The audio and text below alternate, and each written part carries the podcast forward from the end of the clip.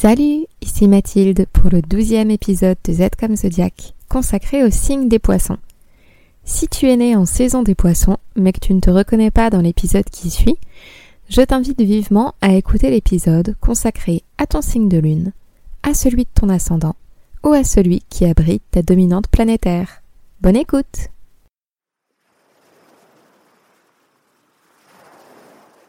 Douzième et dernière étape. L'hiver touche à sa fin. Les températures ont cessé de chuter. Elles stagnent ou remontent parfois pour mieux nous rafraîchir le jour suivant.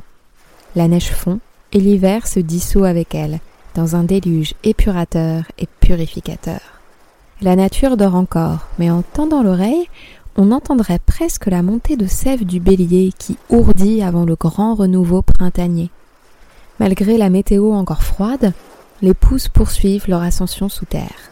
Dans la hâte de retrouver les beaux jours, on trépigne d'impatience. Mais tout semble encore confus, indécis, indéterminé. Est-ce encore l'hiver ou déjà le printemps? Qui gagne? Le jour ou la nuit? La lumière ou les ténèbres? Mystère. Il s'agit de notre sixième halte depuis la balance, qui marquait le passage de la quête de substance à celle de l'essence. Douzième et dernière étape donc, depuis le tout début de notre promenade. Quel chemin parcouru Nous avons démarré à l'infiniment petit avec le spermatozoïde du bélier et avons découvert plusieurs entités.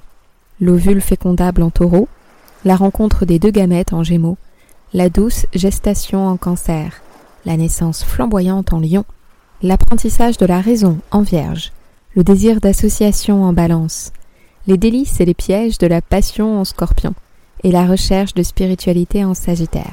Enfin, nous entrions en état de transcendance.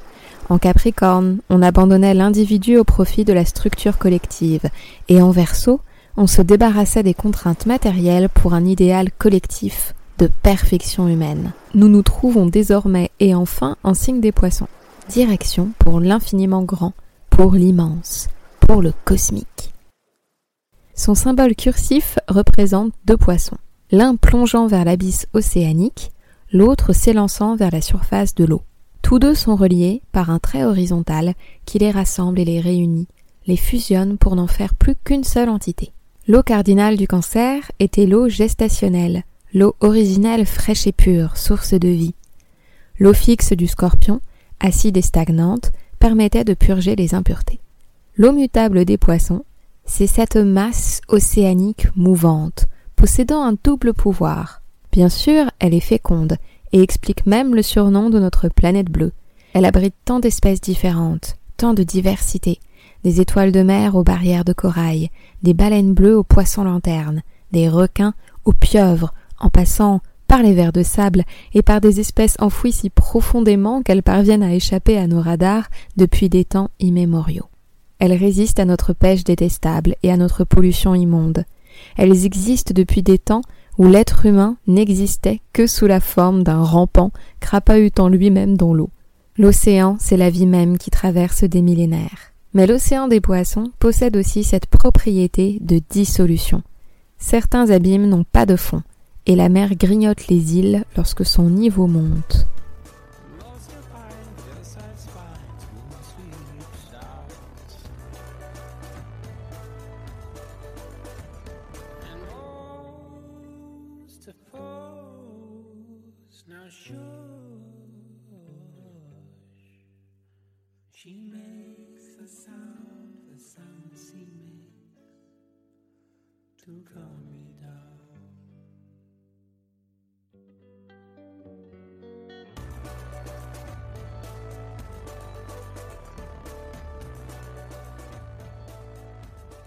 Se baigner dans une piscine et se baigner dans l'océan.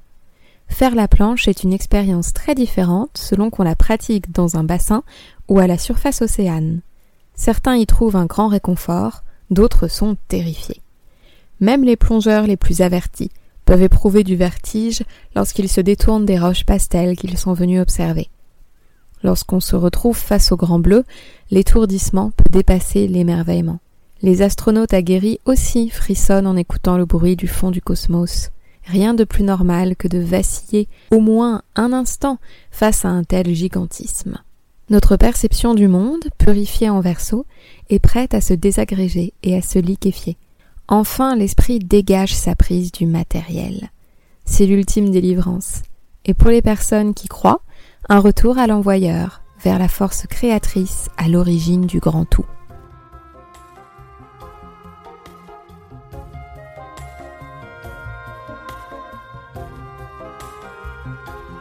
Y tant de vagues et tant d'idées qu'on n'arrive plus à décider le faux du vrai et qui ou. Si la mort te fait un peu peur, j'ai une bonne nouvelle à t'apporter. En étudiant le zodiaque, on se rend compte que la dernière étape, celle des poissons, ne constitue pas une fin en soi. Le Verseau s'envolait tel un ange vers des cieux de perfection, dans une aspiration à abandonner les contraintes terrestres. Dans le signe suivant, nos obligations sont en effet abolies. Plus d'horaires, plus de lieux, plus de temps, plus d'acharnement, plus d'objectifs, plus d'ambition, plus de chair, plus de douleur, plus de pesanteur, plus de carcasse à transporter péniblement.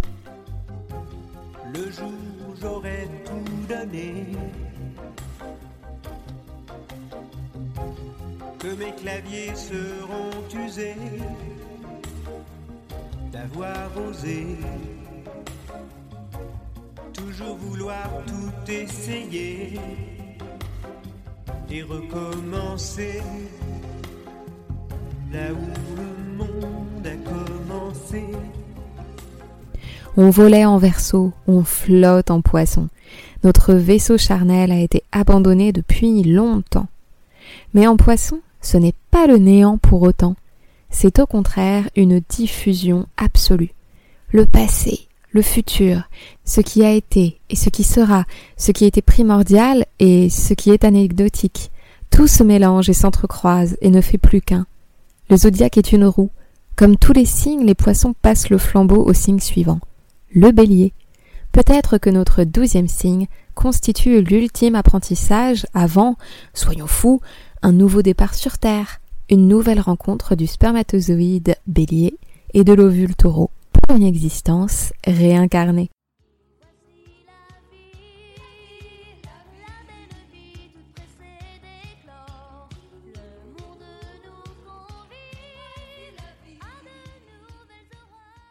Revenons au symbole des poissons. On le retrouve dans de nombreuses religions. C'est par exemple le symbole du christianisme, ou plus exactement du sacrifice rédempteur du Christ, sauveur de l'humanité, qui par compassion et amour absolu prend nos péchés sur ses épaules et les absout par sa propre souffrance.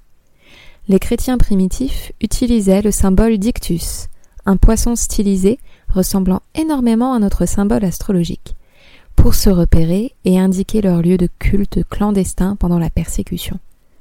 Que signifie ictus? C'est un anagramme du premier nom de Jésus, des lettres qui le désignaient dans les premiers écrits chrétiens. Les Romains appelaient les convertis pisci, les poissons. Les chrétiens se considéraient eux-mêmes comme la multitude de poissons ayant trouvé, grâce aux eaux purificatrices du baptême, le salut.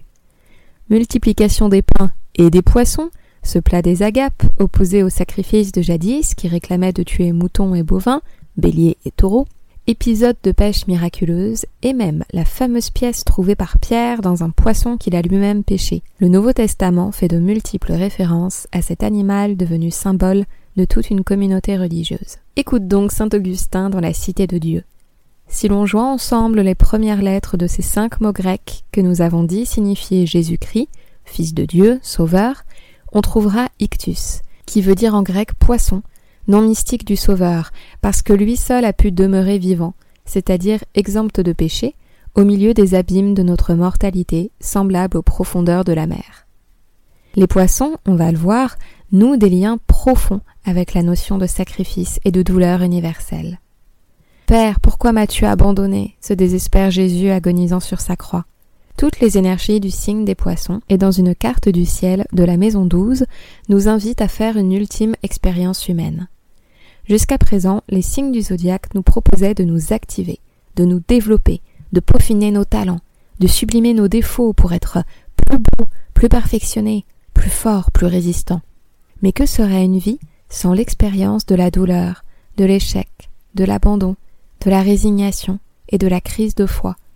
Une vie sûrement plus agréable, mais moins riche d'humanité.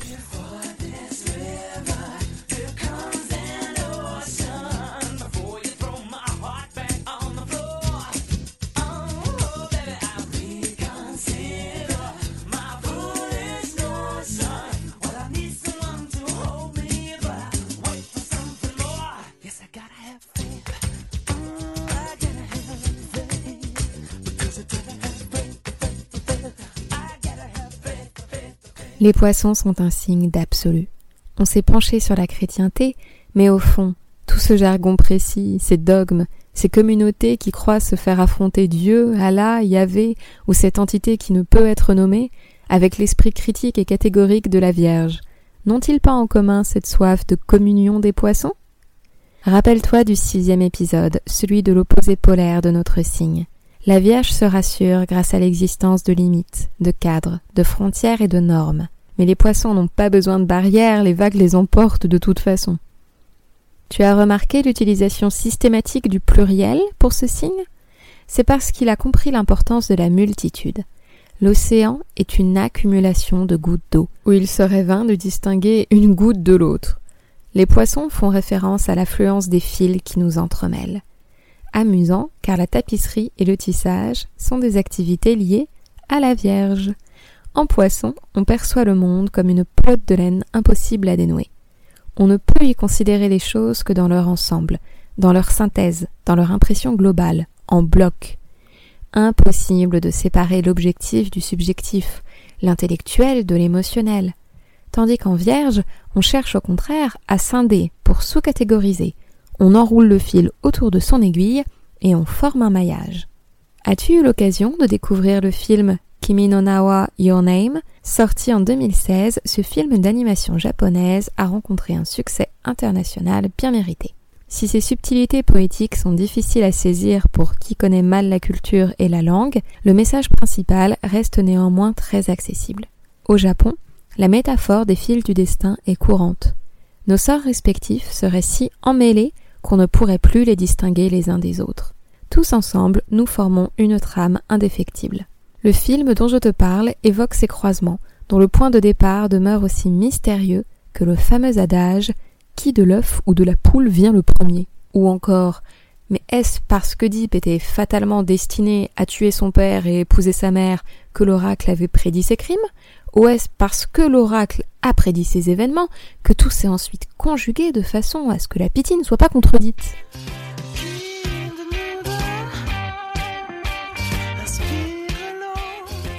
Il faut considérer l'œuvre dans son ensemble pour en ressentir toutes les influences.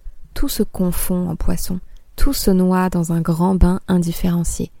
Dans le champ lexical du signe, on trouve l'adjectif universel, de l'adjectif universus, soit uni, un, et versum, tourné, qui peut être traduit par tourner d'un seul élan vers, vers une même direction, ou encore tous ensemble. Le signe est perméable au flux du monde, ça déborde, tous les signes possèdent une intuition, celle des poissons n'a pas de limite. Ce n'est pas qu'il renie ses besoins et désirs personnels, c'est simplement que les limites entre lui et le reste du monde sont floues.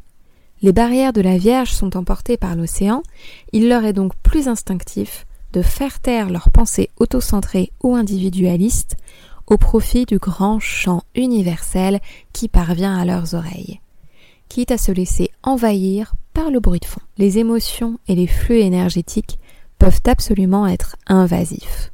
Carteret et Barbeau décrivent une nuit intelligible pour l'état d'esprit de notre dernier signe. La Vierge nous parle d'obligation, les poissons nous parlent de mission. La Vierge nous parle de devoir, les poissons nous parlent de dévotion. La Vierge se contraint à ce qui provient de l'extérieur, à une micro-échelle. Faire ses devoirs, faire sa lessive, éduquer un enfant au lieu de le papouiller, déposer ses courses à une grand-mère impotente, exprimer sa gratitude à travers un rituel précis. Pour établir une vérité, elle a besoin de preuves, de raisonnements logiques et analytiques qui démontrent de la cohérence. Les poissons s'abandonnent à ce qui provient de l'extérieur, à une macro-échelle. écouter la douleur pour pouvoir l'absoudre, soigner les plus démunis, faire don de sa personne, quitte à se sacrifier par pure ferveur. Pour établir une vérité, les poissons ne réclament aucune preuve. Ils ressentent, partout dans leur corps, dans leur cœur, dans leurs entrailles, dans leurs veines, et donc dans leur esprit. Pas besoin de chiffres, de mots, d'étiquettes. Le signe est lié à l'indicible, à l'ineffable. Leur savoir est intuitif, et ils croient beaucoup plus facilement qu'ils ne savent. C'est donc un signe de mysticisme, car croire ne s'explique pas. En poisson, on s'abandonne à ce qui est par définition incertain.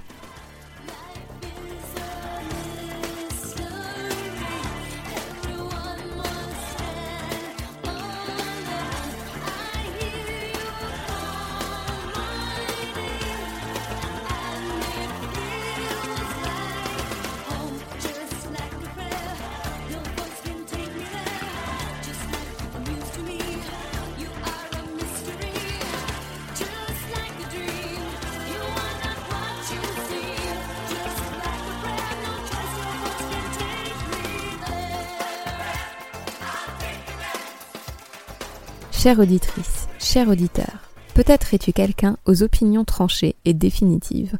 Tant mieux pour toi.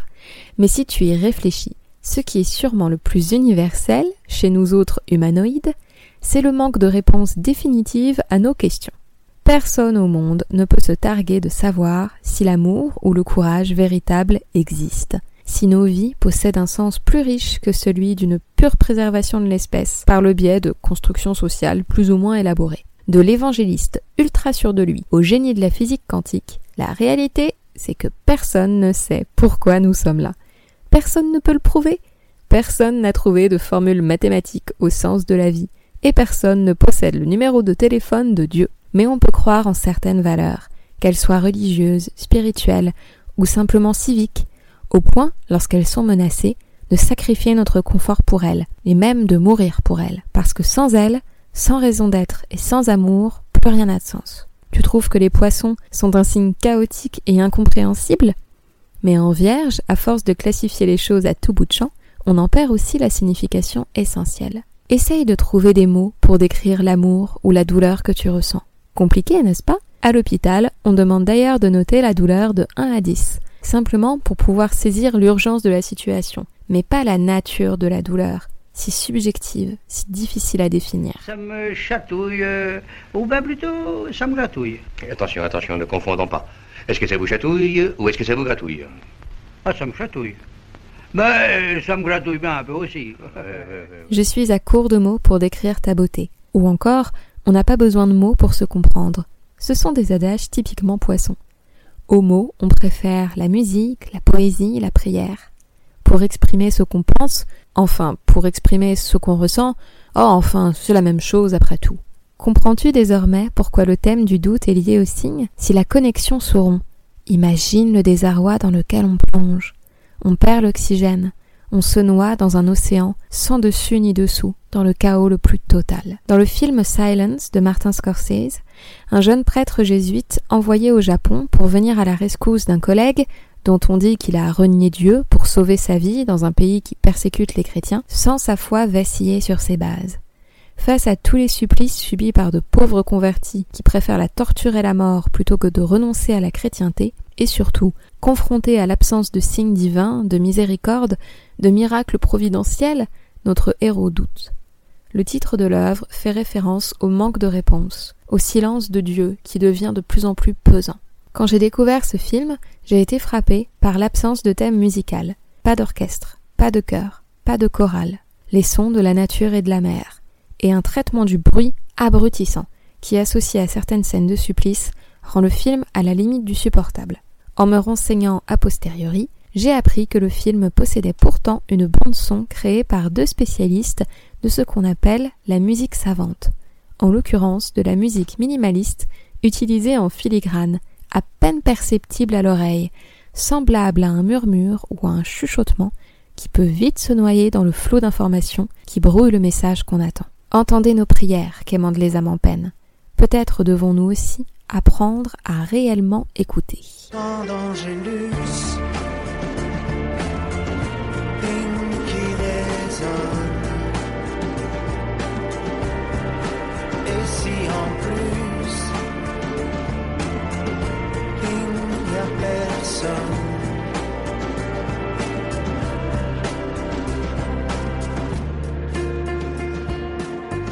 Le grand brassage des poissons ne saurait intégrer la notion de limite. Au contraire, le signe aspire à être intégré au grand tout cosmique. Pas d'identité claire, pas de possession, pas de langue unique, pas de patrie. Pas de désir net, donc pas d'acharnement.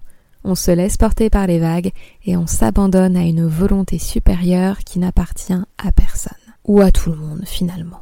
Tu croyais que la balance, le capricorne ou le verso étaient mélancoliques? Bienvenue en signe des poissons qui poussent la neurasthénie à un degré ultime.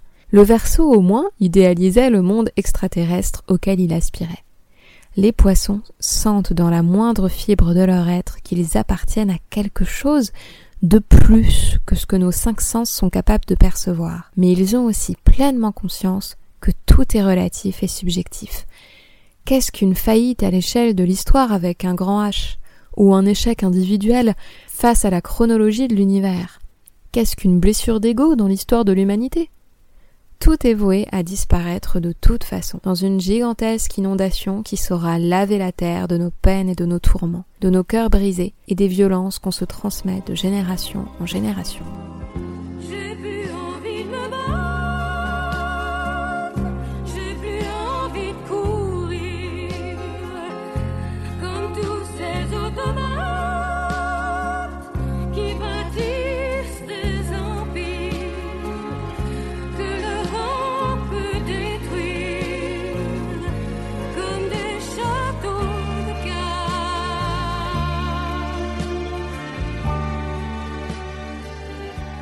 Mais pas de limite, c'est aussi un infini de possibilités, et donc de virtualité qui reste à l'état de fantasme. Les poissons sont liés au sommeil et au rêve, à ce qui appartient à une autre réalité que la nôtre, à une vibration mystique, à une impression générale. Pour décrire le signe, Barbeau parle de la nébuleuse. Je cite La difficulté majeure pour une telle nature est de parvenir à la réalisation de son unité intérieure. Le type poisson a le plus grand mal, en effet, à se constituer une personnalité. Longtemps il peut demeurer dans les limbes, à la recherche de lui-même, passant à côté de l'aventure de la vie. Il flotte, ou si l'on préfère, il nage entre deux eaux. Puis Barbeau cite Montaigne, natif du cygne. Nous flottons entre divers avis. Nous ne voulons rien librement, rien absolument, rien constamment. Fin de citation. Les qualités des poissons sont les suivantes. C'est un être compatissant et compassionnel, charitable et dévoué, intuitif et à l'écoute, patient et réceptif, inspiré et clairvoyant, tel le navire accomplissant son périple en s'adaptant au courant, au vent et aux marées. Comme les onze autres signes, il a les défauts de ses qualités. Fatalisme, pessimisme et résignation, à quoi bon lutter, tendance à la fuite, y compris à travers les paradis artificiels, des drogues, de l'alcool ou des addictions en général. Ce n'est pas pour rien que la figure du bateau ivre correspond au signe. Mélancolie lymphatique, soumission, syndrome du martyr et tendance sacrificielle excessive, manque de discernement et extrême vulnérabilité à force de croire à tout et à son contraire. Je cite à nouveau Barbeau qui ne pourrait pas être plus pertinent que ce qui suit. Ce fuyard de l'action préfère en rester à l'ébauche des choses, à leur balbutiement, pour se réfugier dans des retraites imprécises de l'imagination et du rêve. Il tend à confondre tout ce qu'il est, en tant que type dissonant, avec tout ce qui fait la valeur du type harmonique des poissons. L'impuissance avec le goût de la contemplation, le mirage de l'indéfini avec l'appel de l'infini, l'horreur des contours, avec le jeu ample qui nécessite un geste adapté de la main et une mesure précise du regard, la dérobade avec la conduite souple, la finasserie avec l'esprit de finesse, l'hallucination avec l'illumination, la pensée embrumée avec la vision, la conscience somnolente avec la ferveur de la vie obscure, la mystification avec le mystique. Enclin à terminer ses entreprises en queue de poisson, il doit s'accrocher au moment de leur achèvement afin de surmonter son impuissance relative à poser les actes de liquidation. Il doit, en somme, s'entraîner à des actes complets, peu nombreux, mais poussés à bout. Pendant longtemps, on a considéré que Jupiter était le maître des poissons, pas pour son enthousiasme ou son exubérance, mais pour sa capacité à voir les choses en grand, en très grand, sans demi-mesure. L'astre a des propriétés de dilatation qui le rapprochent du signe. Mais on a depuis découvert la planète Neptune, qui est l'astre en domicile dans le signe des poissons. Neptune, Poséidon, est l'un des six dieux issus de l'union de Saturne et Rhea. Jupiter lui confie les mers et les océans pour apanage. Comparé aux autres dieux, il intervient assez peu dans les récits de nymphes et d'humains. À l'aide de son trident, il agite les flots et sonde l'eau en compagnie des animaux et monstres marins. Comme Uranus et Pluton, Neptune est une planète lente qui marque des années de natifs et de natives. Il est notre inconscient collectif, nos confusions et nos illusions, nos hallucinations et nos addictions, ainsi que notre aspiration à croire et à communier.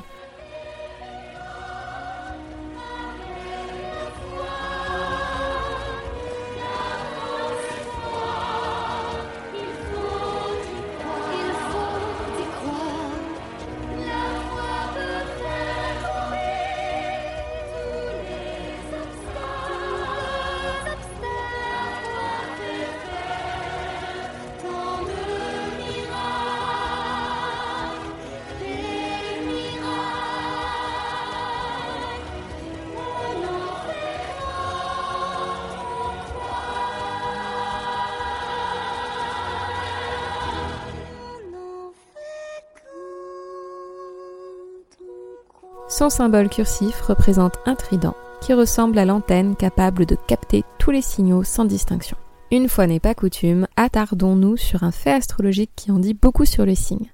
Jusqu'à présent, nous avons disséqué les douze signes astrologiques en évoquant pour chacun d'eux sa planète en domicile. Mais on le verra dans la suite de Z comme Zodiac, les véritables stars de l'astrologie, ce sont les planètes, pas les signes. Il sera temps d'en reparler en détail. Mais sache qu'il existe pour chaque planète astrologique un état appelé exaltation. Pour résumer, chaque planète réside dans un signe où elle a élu domicile. Mais comme toi et moi, elles sont amenées à quitter leur foyer originel pour traverser le zodiaque à leur rythme.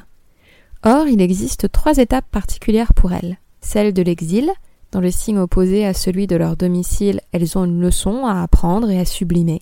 Celle de la chute, dans un signe inadéquat pour leur mission, elles se retrouvent démunies et en difficulté. Enfin, dans le signe opposé à celui de leur chute, elles se trouvent en état d'exaltation, c'est-à-dire sur un terrain qui va amplifier leur pouvoir et applaudir leurs aspirations. À ton avis, quel astre est exalté en poisson? Quelle planète peut s'épanouir et se réjouir de se trouver dans ce signe? C'est bien sûr Vénus, l'astre de notre sensibilité et de notre harmonie intérieure, en quête de connexion et de sensualité. En poisson, Vénus se trouve exaltée. C'est la posture romantique par excellence. Cette planète cherche à créer des liens affectifs et décide de nos valeurs, de ce qui nous plaît et ce qui nous fait du bien. Aimer sans frontières et sans limites? S'unir sans barrières, sans catégorie Voilà un appel bien tentant pour cet astre.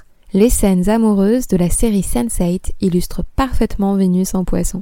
Peu importe le genre, l'orientation sexuelle, les serments d'exclusivité, peu importe la distance, lorsqu'on aime, il faut se laisser aller à aimer sans opposer de vaine résistance. Mais tu peux aussi prendre cette réflexion par l'autre bout de la lorgnette. Une légende présente dans plusieurs pays d'Asie orientale raconte que les âmes sœurs possèdent un fil rouge accroché à leurs petits doigts. Le fil peut se tendre, faire des nœuds, mais jamais il ne rompt. Dans toutes les cultures, on parle d'une veine de l'amour, vena amoris, qui relierait le cœur et l'annulaire ou l'auriculaire, ce qui explique cette coutume largement répandue de sceller une promesse en enchevêtrant les petits doigts.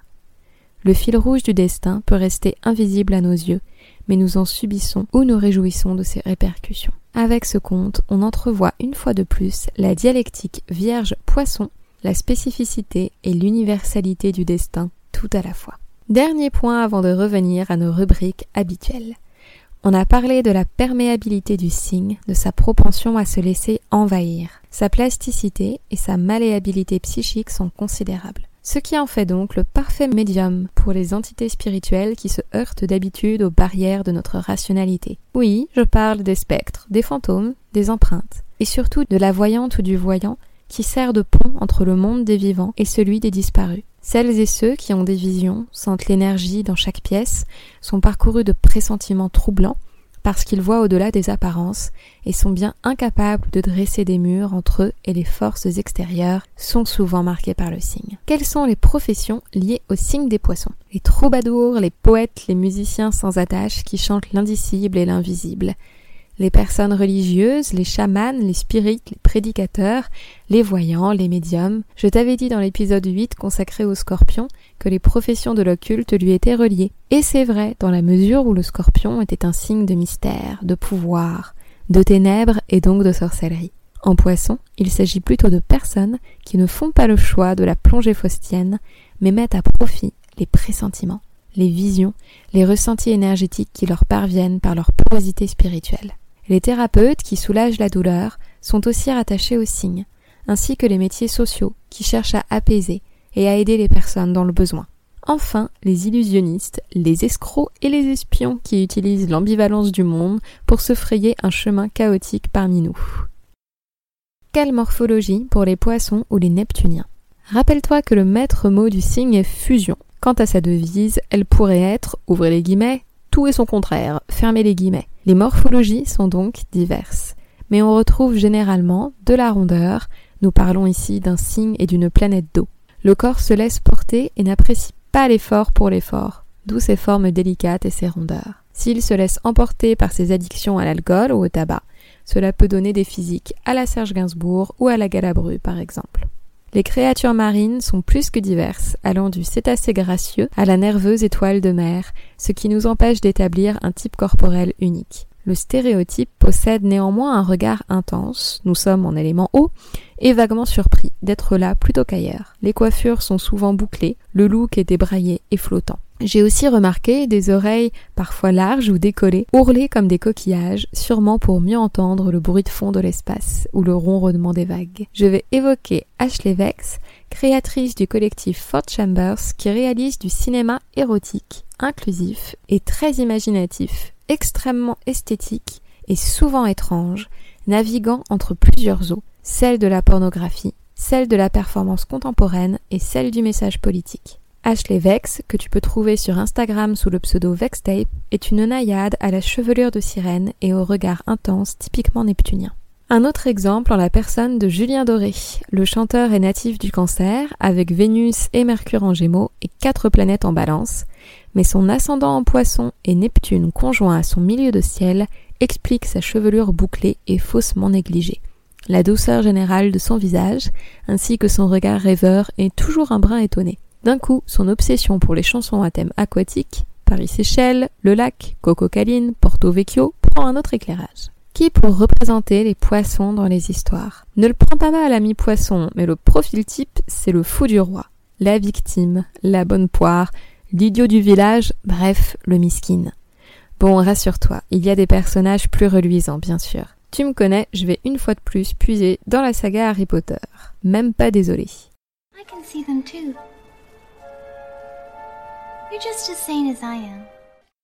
Avec Luna Lovegood, on est pile entre le verso et les poissons. C'est une originale qui croit en l'amitié et la fraternité et n'éprouve pas de rancœur contre ses camarades qui se moquent de ses idées farfelues et de ses looks improbables, mais avant-gardistes. Luna est adorable, mais il faut reconnaître qu'elle est complètement perchée. Elle apparaît à plusieurs reprises en train de sentir les énergies et de distinguer les choses invisibles à tous sauf à elle. Avec Luna, on est vraiment à cheval entre les deux signes. Continuons dans la saga Harry Potter qui va nous permettre de dresser un portrait de ce que peut être un vilain poisson. On l'a dit, la figure de la victime est importante dans la symbolique du signe. On trouve finalement pas mal de poissons chez les méchants. Ils ne savent pas où est le bien, où est le mal, et se laissent entraîner par le courant qu'ils estiment être le plus fort. Ce sont donc les sbires, les seconds couteaux, qui sacrifient leur dignité, les larbins masochistes qui subissent la tyrannie de leurs supérieurs, et parfois même en redemandent. Peter Pettigrew incarne les poissons mal aspectés. Son of a bitch! I'm gonna drug and kill you! How could you betray James and Lily like that? I know. James was my best friend. thought I was your best friend. But the Dark Lord, he can be very persuasive. He offered me a robot hand, and all I got was this lousy t-shirt. Il passe sa vie à chercher plus fort que lui, d'abord au sein de son groupe d'amis, puis auprès du Seigneur des Ténèbres en personne. Il n'obtient rien dans son processus d'asservissement volontaire. C'est le laquais qui rampe au sol, littéralement, puisqu'il se métamorphose en rat, et va jusqu'à amputer sa propre main pour le maigre espoir de recevoir quelques miettes en échange de son dévouement. On lui confie les tâches les plus ingrates et sans gloire. Le traître qui fuit la queue entre les jambes dès que le courant change et que le vent tourne, c'est le reflet catastrophique d'une énergie dissonante de notre douzième signe. Te rappelles-tu du mythe de Cassandre? Princesse troyenne, elle reçoit de la part d'Apollon le don de voir l'avenir. Cadeau bien cher payé. Après que Cassandre ait refusé les avances du dieu soleil, celui-ci lui crache à la bouche, ce qui la condamne à l'incompréhension éternelle. Jamais ses prédictions ne seront crues par qui que ce soit. Pauvre Cassandre, au destin plus que tragique. Voyant tes victimes, personnage poisson d'un bout à l'autre. I don't have a victim here. It's bogus. She made it up. Dans Unbelievable, récemment sorti sur Netflix, et très largement inspiré d'une histoire hélas tout à fait véridique, on trouve une belle connexion vierge-poisson.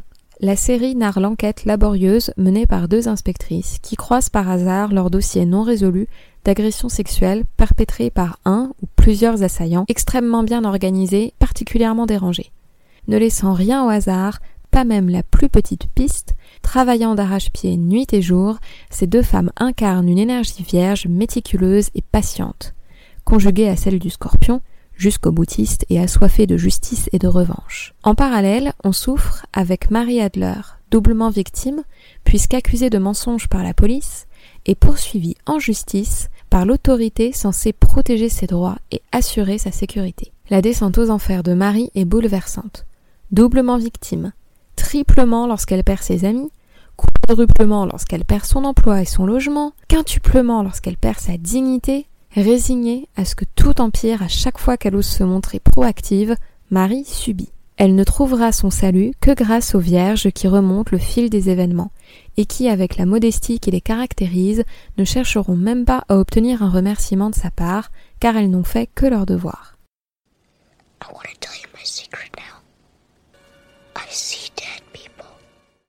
Pauvre Cole, dans le film culte Sixième Sens, Alley Joel Osment campe un héros tout poisson. Impossible pour lui de se fermer aux énergies des morts, aux empreintes d'existence passée et en fantômes invisibles pour les autres. Il n'arrive pas à faire barrage. Les spectres viennent à lui pour crier leur souffrance, leur amertume et leur peur, telles des vagues s'écrasant contre un rocher. Sa stratégie, motivée par la peur, et on peut le comprendre, est d'abord de fuir, de se réfugier dans ses draps, de regarder ailleurs, autant lutter contre le courant de l'océan. C'est en acceptant la fatalité de sa médiumnité qu'il va apprivoiser son drôle de don, et en développant une grande qualité du signe des poissons, la compassion.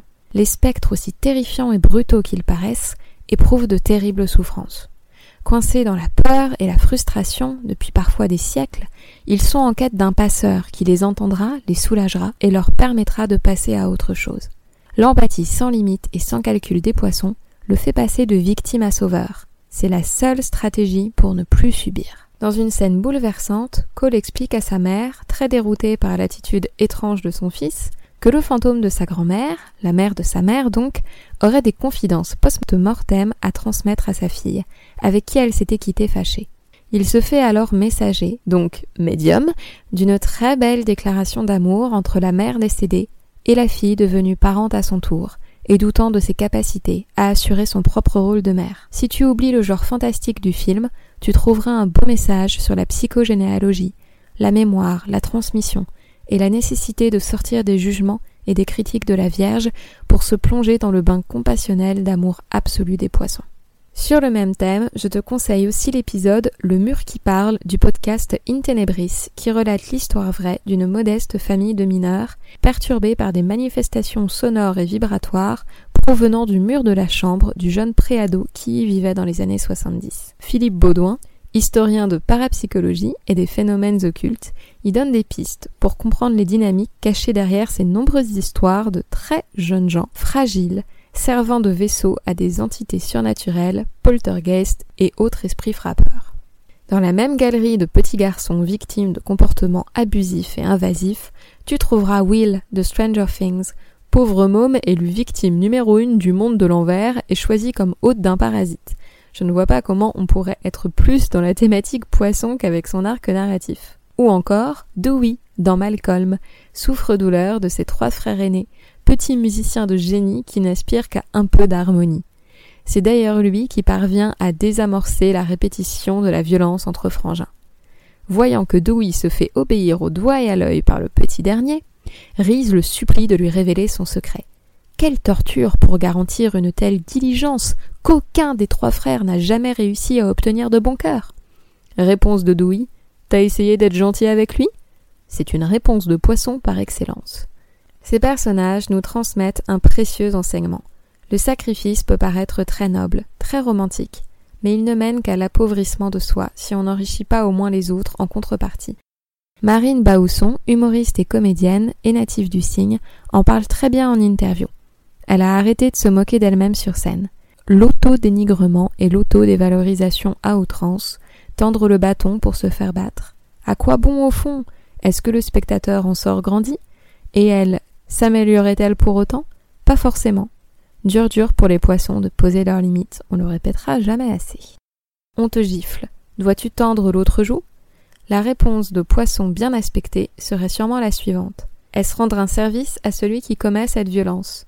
Ou est-ce que tu l'amènes juste à répéter un schéma brutal qui le dévalorise également? Quant à toi, en tires-tu du plaisir dénué de culpabilité?